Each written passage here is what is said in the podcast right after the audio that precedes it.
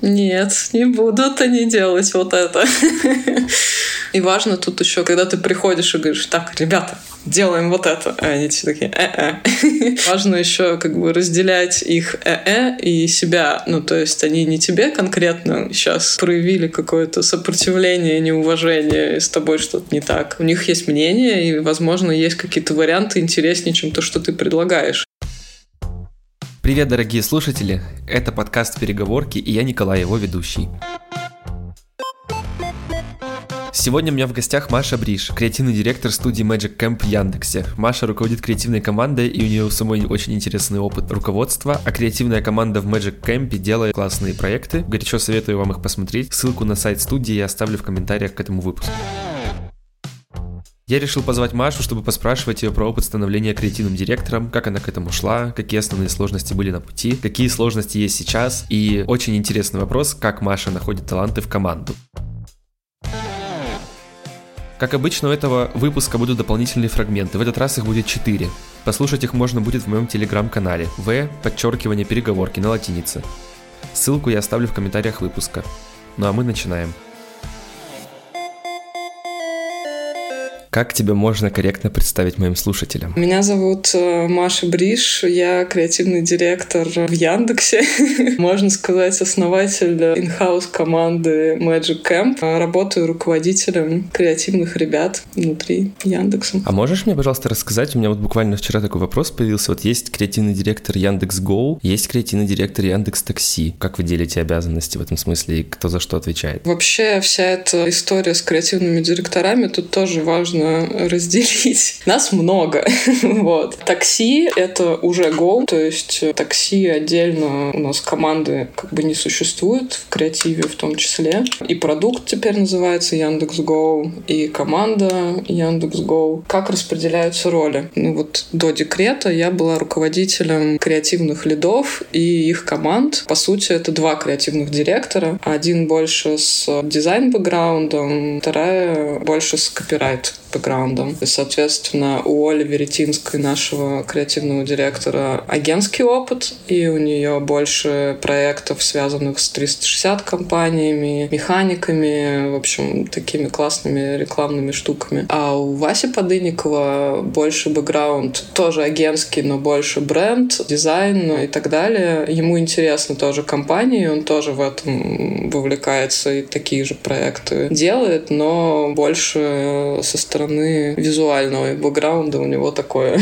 И такой уклон проектов э, чаще, и такой бэкграунд. При этом у Васи в команде в прямом подчинении дизайнеры, то есть он как бы совмещает проектную роль и дизайн-директорство, а Оля, соответственно, руководит копирайтерами. Наверное, не очевидная для агентств система, но так сложилось изначально. Помню, с Денисом Лапшиновым разговаривал, и он рассказывал, что у них в агентстве в Славе, по-моему, тоже несколько креативных директоров. И поэтому, то есть, там, мне кажется, каждый тут как, как удобно, наверное. Да, да.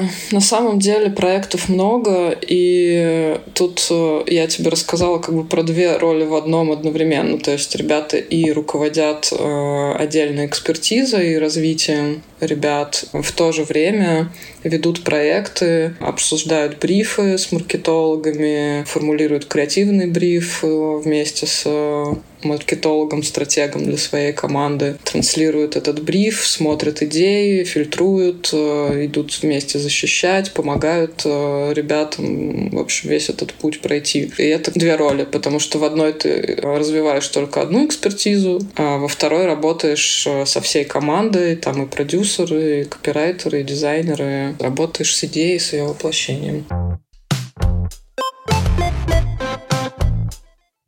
Можешь рассказать, пожалуйста, про свой управленческий опыт, потому что я помню, что несколько лет назад я смотрел или твое выступление, или выступление кого-то из твоих коллег, где, по-моему, ты сначала была дизайнером в Яндекс Такси, и потом или иллюстратором, потом ты работала с иллюстраторами, и потом ты потихонечку доросла до вот своей позиции. Можешь рассказать о своем опыте и как ты росла как руководитель? Яндекс мне на самом деле очень много дал и дает в плане роста и навыков руководителя руководителя, но я, наверное, начала еще раньше, до Яндекса. Я работала в издательском доме интервью. Мы делали журнал Энди Ворхола. Там у меня уже была роль собирать таланты, искать иллюстраторов, дизайнеров, делать проекты. Ну, то есть я была одновременно и дизайнером журнала, немножко помогала больше со съемками. Там я делала съемки с фотографом, мы придумывали концепции, предметные съемки, э, стиллайфы. И я работала одновременно в digital версии, там больше было новостей, более быстрый формат, не журнальный. И у меня была своя любимая любимая рубрика, я ее придумала,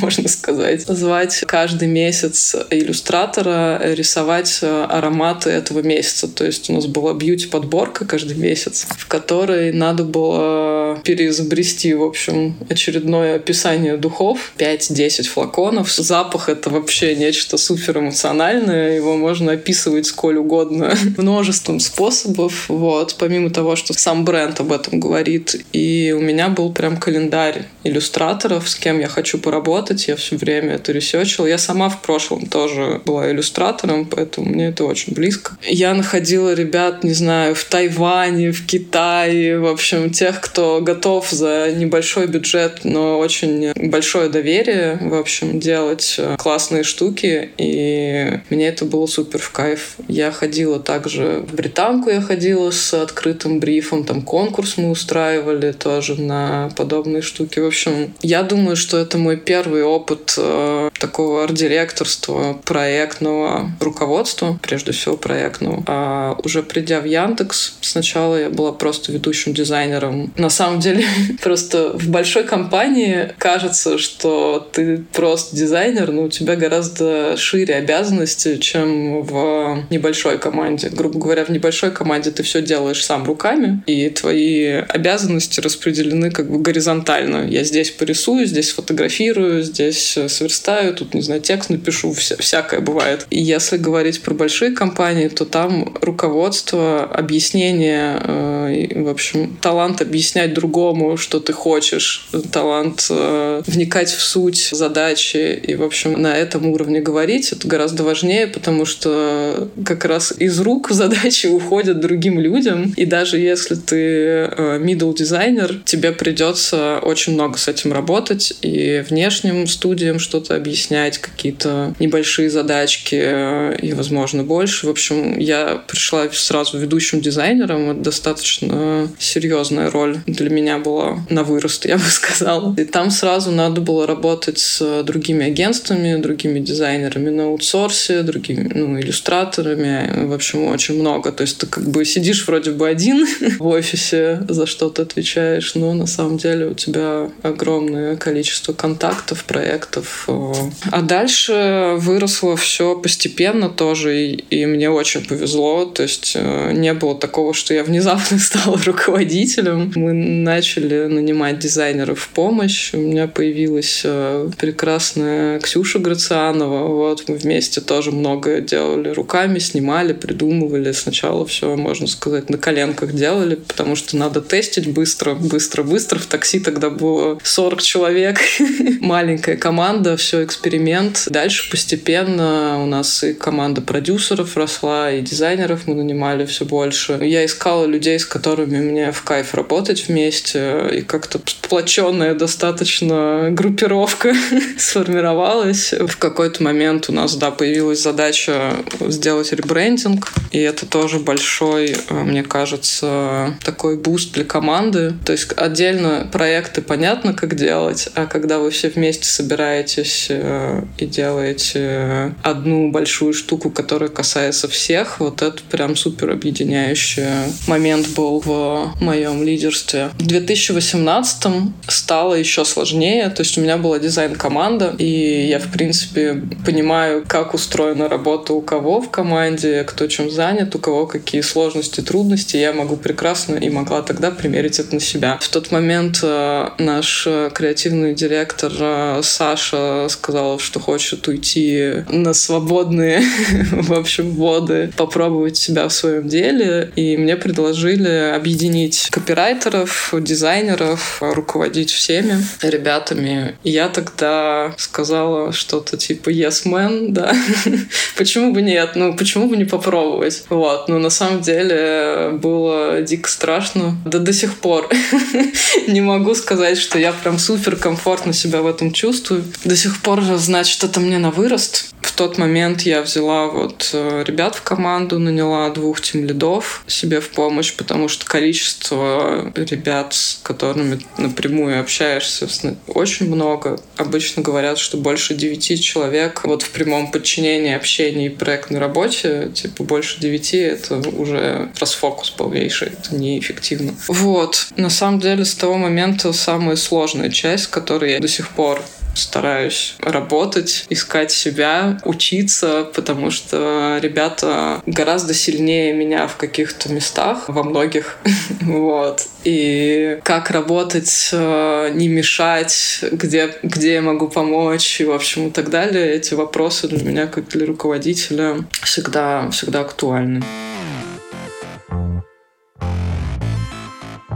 Ты сказала такую мысль какое-то время назад, что есть такой талант объяснять, когда ты передаешь идею из своих рук в другие руки. Как тебе кажется, получилось ли у тебя вот этот талант развить себе, усилить, или это может быть какой-то навык, которому можно тоже обучаться или тренироваться? В общем, ты можешь как-то а, вот отследить развитие вот именно вот этой способности своей? Ну, ты знаешь, наверное, в понимании стратегии разница э, за эти годы появилась то есть если раньше мои идеи были достаточно визуальными, скажем так, ну то есть есть понятное позиционирование там бренда, кто что пытается сказать общим сообщением, это интуитивно всегда понятно, там, если про духи говорить и вспоминать. И все, что я передавала, например, тогда иллюстраторам или дизайнерам, это короткое описание и очень много референсов. То есть э, только вот на уровне кончиков пальцев, э, как это может быть, э, к чему это и так далее. Плюс, когда ты ищешь конечного исполнителя, ты уже в это закладываешь э, э реализацию, ты точно знаешь, э, что может подойти, и ты от человека не требуешь требуешь чего-то другого. То есть все твои референсы — это по большей части его портфолио, грубо говоря, или та стилистика, в которой он работает. Или для фотографа тоже как бы ничего сверх того, что он хочет делать и то, что ему интересно, там не будет. Сейчас я не скажу, что я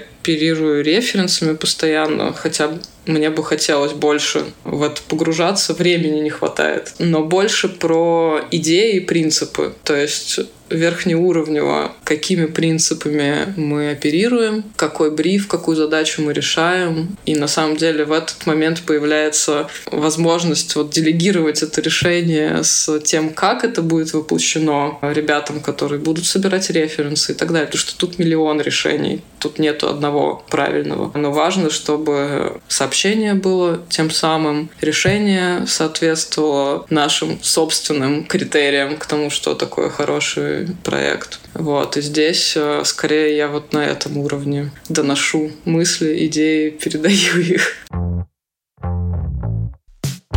Вот ты сказала, что ты раньше больше давала референсов, а сейчас ты больше верхнеуровнево делаешь. У меня есть такая мысль, что когда ты даешь больше верхнеуровневое какое-то описание задачи, да, или там передаешь эту идею, то как будто бы здесь с твоей стороны нужно чуть-чуть больше доверия, чем вот если бы ты референсы прикладывала. Насколько для тебя важно доверие вот в работе с командой? Супер важно, супер важно, и с этим мне тоже не просто работать. То есть, когда ты приходишь, э, или к тебе приходит новый человек, или ты приходишь новую команду. Вот вопрос открытый, да, как это доверие заслужить, как э, проявить доверие, где можно быть доверчивым с самого начала и позволять людям делать что-то что не было в плане в твоем, как бы. Ну, потому что когда ты говоришь «я доверяю», с одной стороны, ты думаешь, что все будет так, как ты себе представляешь, но с другой стороны, ты говоришь «я готов, чтобы человек сам прошел этот путь и сам э, пришел к каким-то выводам». Это гораздо больше свободы, делегирования ответственности и вера в то, что это единственный путь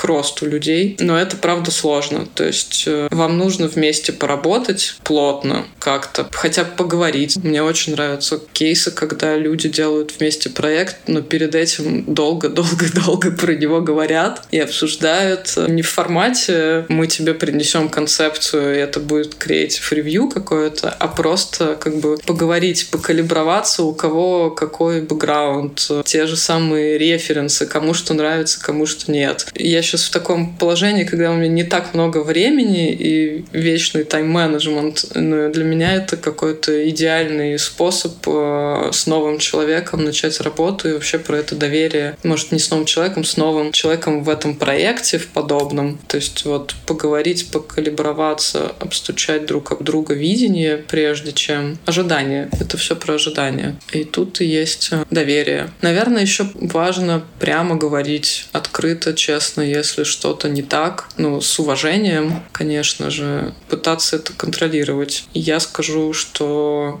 у меня не всегда это получалось, и часто я где-то сглаживаю и сглаживала углы. Сейчас я стараюсь быть честнее, потому что я понимаю, что все равно, если что-то кажется не тем, и чуть-чуть не так, или я могу сказать это сразу и сказать, что но решение за этим человеком, и это тоже делегирование на самом деле. Мне кажется, что здесь могло бы быть э, по-другому. Но ты принимаешь это решение сейчас. Э, если ты со мной не согласен, пожалуйста. Это тоже про доверие.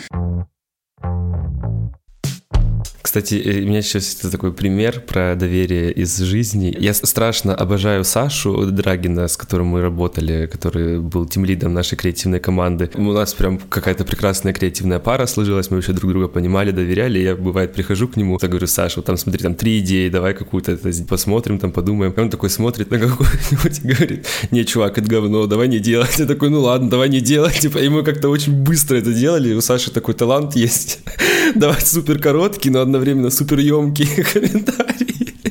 Вот. Ты говоришь, я не всегда могу там да, как-то контролировать, подбирать слова. Мне кажется, иногда это типа и это, наверное, важно, но иногда, мне кажется, это можно так пренебрегнуть этим. Если есть доверие, ну то есть если ты на сто процентов доверяешь человеку, то что бы он тебе не сказал, ты это нормально воспримешь. У нас так э, с моим мужем, с Никитой, э, Никита арт-директор в кухне на районе, он мне часто показывает э, какие-то макеты НДА, НДА, НДА. Я, конечно, это все НДА, НДА, да. Но я могу ему честно сказать, ну, типа, не, это что-то не то. Вот. Э, он такой, ну да, ты права, я просто очень старался защитить этот вариант, потому что я к нему уже прикипел. Когда тебе кто-то со стороны может так сказать, э, или ты начнешь защищать, и как бы, ну, я тоже могу понять все аргументы, так, а, теперь я поняла, почему оно так. Вот. Ну, короче, этот честный разговор, э, конечно, тоже работает, работает. Мне хочется вернуться немного к вопросу про доверие. У меня, кстати, был следующий вопрос про управленческий опыт вне команды и внутри команды Яндекса. Я хочу немного переформатировать с точки зрения доверия. Вот ты и в других каких-то выступлениях, и когда тебя тоже звали в подкасты, ты рассказывала, что ты, и сейчас ты говорила, что работаешь с какими-то с командами вне Яндекса, да, это какие-то ну, там чуваки, может быть, э, там дизайнеры или команды. И вот ваши ребята, которые внутри Яндекса. А вот мне почему-то кажется, что закономерным образом образом степень доверия э, при вот такой работе, она в команде Яндекса будет выше, чем со внешними чуваками. А бывали ли у тебя такие ситуации, когда это наоборот, например, что у тебя есть какая-то задача, и ты понимаешь, что сторонняя команда справится лучше, чем внутренняя, и тебе вот в этом смысле доверия больше? Ну, наверное, зависит от специфики, то есть не, не все, конечно же, роли, как сказать, экспертизы в команде есть. У нас, например, уже несколько лет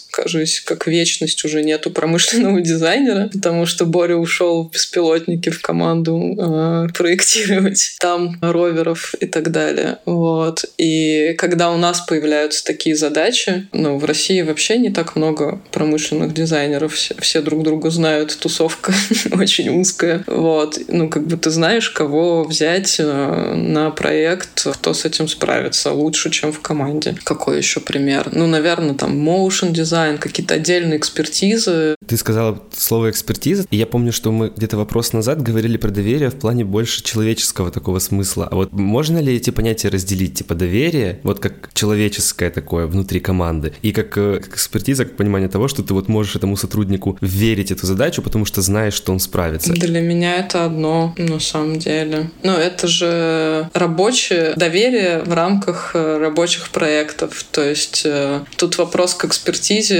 Ты или сам это сделаешь, или найдешь того, кто лучше тебя это сделает. То есть как бы ты доверяешь человеку этот проект, ты знаешь, что он с ним справится своими скиллами, которые у него есть. Там есть э, и желание э, сделать лучше, там есть и хард-скиллы, там есть и не безразличие, и умение дожать. Ну, то есть у всех это все как бы в, в разном миксе, но наверное, в это и веришь. Я просто, возможно, еще в этом смысле такой как несколько романтик чуть-чуть, потому что я помню, что я был в одной команде, когда еще журналистом работал, и мы там друг другу доверяли как специалистам, а в везете как-то у меня такая вот прям сердечная любовь была к этой команде. И вот до сих пор иногда скучаю, типа, знаешь, я думаю, блин, как же мы созванивались классно, какие же это люди крутые. И мне кажется, я еще внутренне это не разделил. Ну, то есть, знаешь, типа, я понимаю, что да, они сильные специалисты, но они еще и как люди классные. Да, это прекрасно работать с людьми, с которыми тебе кайфово общаться не только по работе. Это же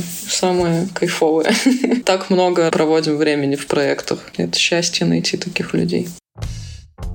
Напомню, что этого выпуска есть 4 дополнительных фрагмента, которых здесь вы не услышите. Их можно будет найти в моем телеграм-канале. В подчеркивание переговорки на латинице. Буду рад вас видеть. На всякий случай ссылку прикрепил в описании выпуска. Я смотрел твое выступление, ты говорила, что руководитель проекта и руководитель команды — это разные роли, и ты приводила пример с арт-директором проекта и арт-директором команды. Как тебе кажется, почему эти роли нужно разделять? И может ли один человек успешно в себе эти роли совмещать две? Раньше, когда я начиталась всех э, теорий и так далее, я думала, что надо разделять. Ну, во-первых, потому что если уж по-хорошему браться за руководство, ты как руководитель людей должен отвечать за их компетенции, за их развитие, за то, как они себя чувствуют, четче, как бы чутче быть к тому, нравятся ли им их задачи, куда они хотят расти, чему хотят научиться. Ну, то есть, может быть, это звучит как HR-работа, не знаю, но я себе представляла роль руководителя именно в этом. То есть, это достаточно много деятельности, не проект делать, а именно вот разбираться в том, что человеку важно, как ему помочь. И если все делать идеально, как я себе представляла, то как бы все время уходит только на это. Как собрать команду, как э, построить видение, что такое идеальный для нас сейчас э, дизайн звезда, куда мы должны идти, у кого какие компетенции на этот счет есть, а что мы видим вообще в мире. Ну, короче, это как будто вообще другая плоскость относительно того, что ты каждый день делаешь и должен успевать в тайминге. А проектная работа как будто бы как раз э, не без учета, конечно же, этого роста, и понятно, что ты на проектах учишься, и круто, когда они на вырост, и ты можешь все свои амбиции воплощать. Но если ты хорошо работаешь на проектах, у тебя времени хватает только на это. Что я поняла сейчас, что без проектной работы очень, ну вообще нереально, как бы, если ты не делаешь крутые проекты, то почему тебя должны уважать как э, экспертизу твою? То есть, ну да, ты там в прошлом что-то сделал, э, возможно, когда был где-то на другой роли, но я вижу, что сейчас важно эти роли совмещать, быть играющим тренером, как это называется. Опять вопрос к доверию, да, как тебе будут доверять твоим решениям и видению, если ты в реальности ничего проектно не делаешь. Это не просто все это совмещать вообще, то есть, видимо, надо как-то неделю думать об одном, неделю о другом, потому что мне все равно кажется, что когда ты обо всем на свете, голова пухнет и ничего не получается, ни того, ни другого. Просто надо разделять эти роли в голове, что типа сейчас ты занимаешься этим, сейчас ты занимаешься тем, и про это не забудь, потому что бывает, что забываешь. Я еще, кстати, какое-то время назад я подумал, вот мне было бы интересно развиваться бы тоже в какую, ну, в такую сторону креативного директорства, наверное, что такое. И я недавно начал читать книжку, называется «Руководство фасилитатора». Такой думаю я, наверное, важный скилл. Правда, важный скилл, но я не думаю, думал, что это так сложно. Вот как в этом смысле руководительская позиция какая-то, где, наверное, этот навык фасилитации тоже нужен, как это оказывается сложно. Ну, в том смысле, что, оказывается, есть какая-то групповая динамика. Ты на позиции руководителя, тебе как-то нужно учесть интересы команды, как-то их, чтобы они тоже хотели участвовать. И это так сложно оказывается. Ну, то есть ты не просто, типа, ты такая говоришь, там, все, делаем вот это. А типа, нет, надо еще поговорить, да. Нет, не будут они делать вот это. Да, это правда. И важно тут еще, когда тебе говорят, когда ты приходишь и говоришь, так, ребята, делаем вот это. А они все такие, э-э. Важно еще как бы разделять их э-э и себя. Ну, то есть они не тебе конкретно сейчас э, проявили какое-то сопротивление, неуважение, и с тобой что-то не так. У них есть мнение, и, возможно, есть какие-то варианты интереснее, чем то, что ты предлагаешь. И это круто, что у тебя есть такая команда, которая может про это поговорить, сказать, что они чем-то недовольны, предложить какие-то варианты. Это вообще очень здоровые отношения. Ты какое-то время назад сказала, что руководитель еще защищает команду свою, вот как ухаживает, оберегает ее. Наверняка у тебя, как у руководителя, бывают ситуации, когда нужно, с одной стороны, реализовать интересы бизнеса, потребности, а с другой стороны, дать команде сделать проект, который им понравился или который им хочется сделать. Насколько тебе сложно это совмещать, и как вообще можно вот эти интересы бизнеса и команды соединять, вот чтобы всем было хорошо? Сложно. Прежде всего, наверное, потому что случаются такие кейсы, когда интересы бизнеса не учтены с самого начала, как-то процессно что-то где-то сломалось, и, в общем, думали, что интересы бизнеса такие, а интересы бизнеса вот такие. Нету ситуаций, в которых команда бы сознательно, зная, что нужно делать одно, делала бы другое. Скорее, вот этот uh, misunderstanding, непонимание в моменте, невозможность договориться, рождает такие штуки, когда ты приходишь на защиту проекта, и рассказываешь целеполагание, с чем в голове, какую задачу решали, какова польза для бизнеса, а тебе в ответ говорят «нет».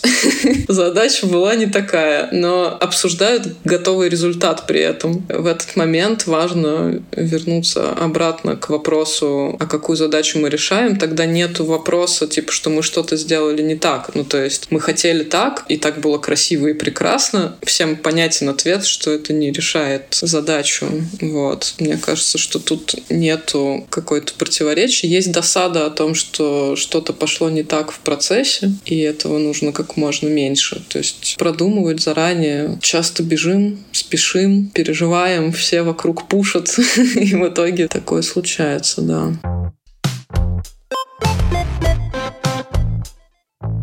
Ты в своем интервью в Bang Bang рассказывала о специальной модели динамического управления командой, и тебе ее подсказала коллега. И там вот в этом методе ты говорила, есть две шкалы. Я хочу, я не хочу, и я умею, я не умею. И если по этой шкале работать, ты сказала, что можно, какая-то матрица помогает определить, какому сотруднику дать какую задачу. Если от этой схемы отойти, например, и не опираться на вот эту вот э, такую, да, систему принятия решений, бывало ли у тебя, что какое-то решение о том, как делегировать задачу, принимается интуитивно? Я скажу так, у меня вот тут Канемана лежит книжка, которую я никак не могу дочитать. Но мне кажется, что я также думаю, что я э, очень э, осознанно принимаю решения и все продумываю. Но, возможно, я сначала принимаю решение, а потом обосновываю. Просто это так быстро происходит в голове, что я меняю это местами. Такое же может быть. Канеман говорит, что да. Поэтому очень многое на доверии и на предыдущем опыте. Я стараюсь держать эту матрицу в голове, особенно к, к тем ребятам, с которыми я до этого не работала. Конечно, тут вопрос к тому, как еще правильно а, оценить. Это вот самое сложное. То есть есть у тебя эта матрица, знает человек этот э, предмет разговора, насколько он умеет с этим справляться, насколько он хочет. И как ты должен, насколько ты точно это определяешь. То есть, а он вообще хочет или нет, а умеет точно или нет. Или ты доверяешь тут и думаешь, я думаю, что умеет. То есть это все равно в районе интуиции так или иначе находится, даже эта матрица. как у меня был Андрей Потапов, мы разговаривали, кстати, про ментальные модели, это же тоже всякие схемы, методы принятия решений. И он говорит, все модели не верны, но какие-то из них полезны. Не могу не согласиться. На самом деле, да. Ну, то есть мне, как структурному человеку, мне вот важно на что-то опираться. Должна быть какая-то опора, на что ты можешь прислониться и от чего толкнуться. Вот. Я чувствую себя уверенней. Вот. Но понятно, что все правила нужны для того, чтобы их нарушать, и жизнь гораздо сложнее.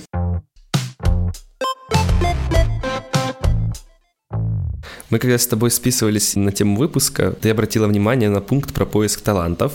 Ты сказала, что для тебя для сейчас сложно и очень актуальный вопрос для тебя самой сейчас. Расскажи, пожалуйста, как ты сама оцениваешь вот этот вот свой скилл поиска талантов и какие у тебя сейчас э, есть в этом смысле проблемы, почему этот вопрос для тебя актуален? Я скажу так. Раньше э, я искала сама всегда и знала всех, кто мне может быть интересен. Ну, в общем, когда делаешь сам, я такой человек, вроде как понятнее, что происходит. И тут вопрос опять к тому, что это превратилась в функцию руководителя. То есть э, в большой компании есть HR-команда, э, есть рекрутеры. Рекрутеры тоже, ребята, это отдельная роль, э, позиция. Понятно, что в Яндексе самые крутые рекрутеры — это те, кто нанимают разработчиков, это просто боженьки. Вот, с дизайном э, на самом деле не всегда просто и зависит тоже от рекрутера, от того, насколько человек погружен в тусовку, в то, что за специальность, что от нее требуется, сам насмотрен. Есть тоже золотые у нас рекрутеры на вес золота, которые в этом разбираются. Есть те, кто только пришел ушел в эту область, из той же разработки, например. Бывают у нас такие наплывы, честно говоря, почему-то на моей практике он у нас волнами происходит. То есть сначала не дают никакой хедкаунт, э, непонятно, как бизнес развивается или нет, потом резко нужно расти, резко мы нанимаем много людей, и вот в такие моменты ты как бы сам не успеваешь ничего, когда у тебя там 5-6 вакансий, а сейчас у меня как бы команда вообще просто всех ищет. И получается получается, что эта функция как бы по сути делегируется это сложно. Вот мне эту часть очень сложно отдать. То есть я привыкла искать сама и до сих пор не привыкла через кого-то. То есть мне все кажется, что очень много вроде откликов на вакансии, но все не то. Если ты хочешь найти нужного человека, а все больше мы ищем старших ведущих, ну то есть прям э, серьезных ребят, они как бы не ищут работу. То есть это другого уровня research. Для меня идеальным в этом плане был э, Канденаст, издательский дом. Я помню, что там в кабинете HR висели просто первые вот эти листы журналов с командами за последний месяц всех журналов в индустрии. То есть они по именам знали всех. И это, на мой взгляд, вот эта э, звезда путеводная, как искать. Ты просто должен знать всех, быть э, типа руководителем для всей индустрии, мониторить так, так, как у этого дела, так, так, а этому там нравится. Но это я перфекционист в этом плане. То есть я так не делаю и страдаю, что так нет. Но мечтаю, чтобы вот было какое-то одно место, в которое можно посмотреть, написать кому-то тому всему, у кого как дела. В общем, ну, понимаешь, это прям HR такая крутая работа, комьюнити даже, наверное, в каком-то смысле. То есть э, в этом всем быть, тусоваться, знать людей и чувствовать температуру, кто откуда, куда, у кого какие потребности, чтобы себе искать. А во-вторых, есть еще одна проблема помимо незнания всех, вернее, знания не всех. Вторая проблема в том, что в большую компанию со сложными процессами, проектами, ну, типа, тоже не все соглашаются идти, и не всем такая работа подходит. И как еще удерживать талантливых ребят э, на проектах, это тоже большой вопрос, потому что, например, э, ну, в нашей in-house команде ты, по сути, такой э, мультидисциплинарный человек, который и тут посмотрел, и там знает, и как бы и дизайн очень широкая экспертиза. Да, есть э, фокус, там у кого-то больше на видео, у кого-то больше на иллюстрации, по-разному бывает, но тем не менее прям супер заточенного, например, там motion дизайнера, который только одним занимается, у нас, к сожалению, не получается такие роли выстраивать, они недо, недозагружены, неинтересны и так далее. Но при этом тут как бы экспертиза в этой точке. То есть э, самые крутые люди, они как бы где-то в своей экспертизе находятся вне этих рамок. Их тяжело оставить. Арт-директора, которым было бы много интересно, им нужны тоже крутые проекты, и в этом плане тоже должно быть их достаточно. Я не скажу, что у нас недостаточно. К слову, в Go вообще теперь и доставка, и такси, и ультима. То есть там как раз ребят получается э, держать интересными задачами. Но не всегда новых людей на новые позиции удается рассказать, что ты делаешь, что ты конкретно в Яндексе делаешь. В Яндексе так много всех, э, и у всех очень разный опыт с разными командами. То есть как бы рассказать, что ты не тот Яндекс, а этот. В общем, тоже бывает непросто.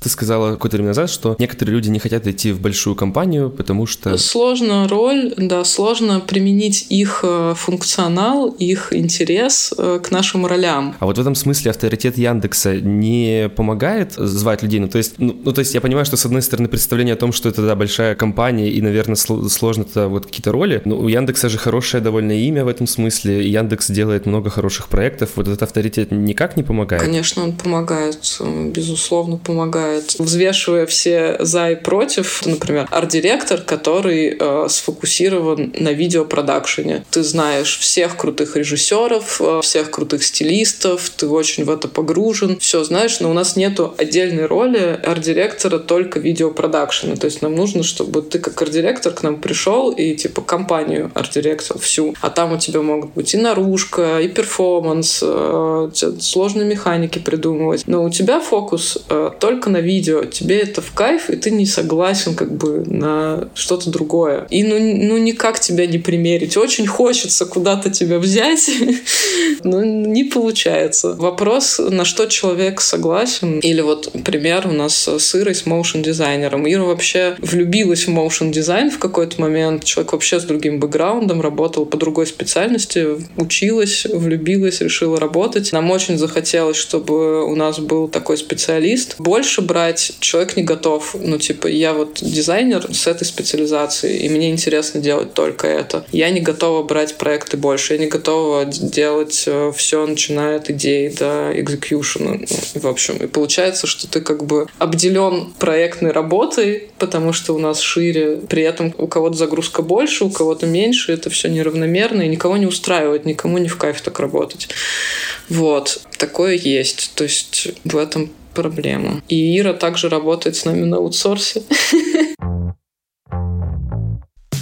Было ли такое, что, например, ты видишь какого-то супер талантливого специалиста, тебе очень хочется забрать его в команду, и ты такая, все, пошли к нам, скорее, все, скорее, давай работать. Были такие какие-то ситуации? Было. Но видишь, э, часто я вот влюбляюсь в людей, которые doesn't fit в общем, не помещаются в наши рамки. Я не хочу, чтобы им было некомфортно работать. Ну, то есть, э, более того, вот это желание заполучить человека в моменте в, на постоянную работу, если это вредит, опять же, результату, и ты можешь э, с ним прекрасно на аутсорсе работать и получать классные проекты, и всем комфортно. То есть вот эта граница типа внутри и снаружи, она очень сильно размывается. Особенно с удаленной работой так вообще как бы есть ребята, с которыми мы много постоянно работаем, и они как бы как часть команды. И ничего такого в этом нету. Обидно, конечно, что нельзя сделать такой завод заводик свой собственный из разных специалистов. Ну вот специфика работы такая. Стараемся искать плюсы в других форматах работы.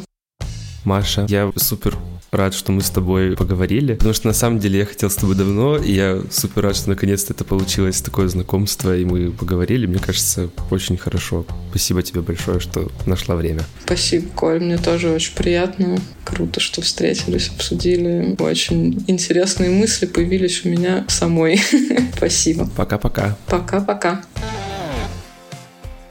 Спасибо, что дослушали этот выпуск до конца. Услышимся с вами через две недели с новыми гостями в той же переговорке. Всем пока!